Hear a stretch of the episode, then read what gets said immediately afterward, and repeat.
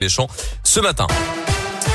7h30, voici votre scoop info. C'est avec Colin Cotte. Bonjour Colin. Bonjour Mickaël, bonjour à tous. À la une aujourd'hui, un trafic des trains perturbé ce matin entre Bourg et Valserone après un éboulement sur la rive sud du lac de Nantua ce week-end.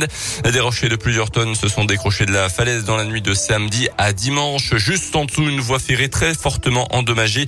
Une route départementale et un chemin pour piétons.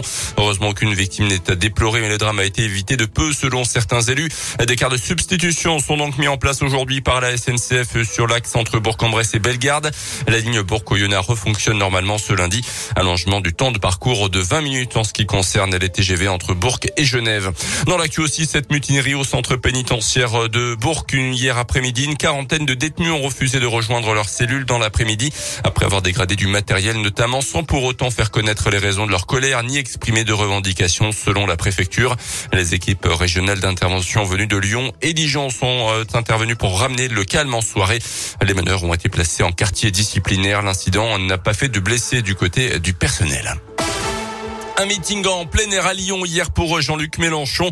Le candidat de l'Union populaire à la présidentielle a réuni près de 15 000 personnes selon les organisateurs à la Croix-Rousse à Lyon. L'essentiel de son intervention a porté sur la guerre en ce moment en Ukraine. Jean-Luc Mélenchon a répété à plusieurs reprises son opposition au conflit, rejetant tout ensemble le patron du Kremlin, la Russie et l'OTAN. Le candidat insoumis a ensuite consacré tout son discours à tirer à boulet rouge sur le bilan du président désormais candidat Emmanuel Macron. Le reportage pour Radio Scoop de Céline est-ce que vous m'entendez bien? Dans la foule, et ils sont les plus nombreux, les électeurs déjà convaincus, comme Alexandre, tout de même impressionné par le nombre de personnes présentes et la prestation du candidat. C'est un discours qui est argumenté, premièrement. C'est pas des paroles en l'air, des propos clinquants. C'est d'abord euh, un programme très développé, euh, des centaines de mesures, mais sur lesquelles il a bien sûr travaillé. Et c'est d'abord ça qui m'attire, je pense. Elle aussi votera Mélenchon le 10 avril prochain, mais Caroline ne voulait pas manquer ce moment. Je dirais qu'un meeting, ça permet de se sentir euh, entouré peut-être d'avoir euh, des discussions avec euh, d'autres personnes pour euh, continuer en fait d'approfondir. C'est le projet en fait de cette équipe, c'est de faire de tous les citoyens des personnes investies et conscientes des choix qu'ils font. Et puis il y a ceux qui, comme Marlène, avaient besoin d'affiner leur réflexion. J'étais presque déjà convaincue, mais je suis adhérente au PCF, donc j'avais besoin de, par exemple sur le nucléaire, je suis pas pro-nucléaire. Et puis je pense qu'il faut qu'on mette Macron dehors, donc j'aurais pas d'état d'âme.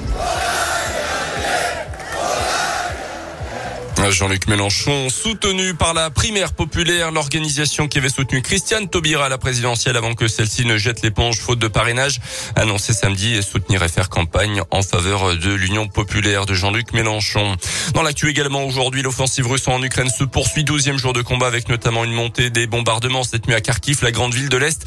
La ville portuaire de Mariupol est également visée sur la mer Noire. La situation euh, est tendue à Odessa. Le président ukrainien a accusé la Russie de préparer un assaut qui pourrait être un crime historique selon lui. Euh, L'État russe qui a annoncé ce matin des cessez-le-feu locaux à Kharkiv, Mariupol et Kiev pour permettre l'évacuation des civils dans les prochaines heures. En France, NG a annoncé que l'approvisionnement en gaz pourrait devenir un problème chez nous dès cet été si le conflit perdure. Le gaz russe représente 40% des importations européennes et 20% des approvisionnements d'Engie. La 27e journée de Ligue 1 qui s'est terminée hier par la victoire de Monaco sur le terrain de Marseille 1-0. Ronde féminin, les Bleus champions olympiques en titre qualifiés pour l'Euro grâce à leur victoire hier contre la Croatie. La compétition euh, se tiendra au mois de novembre.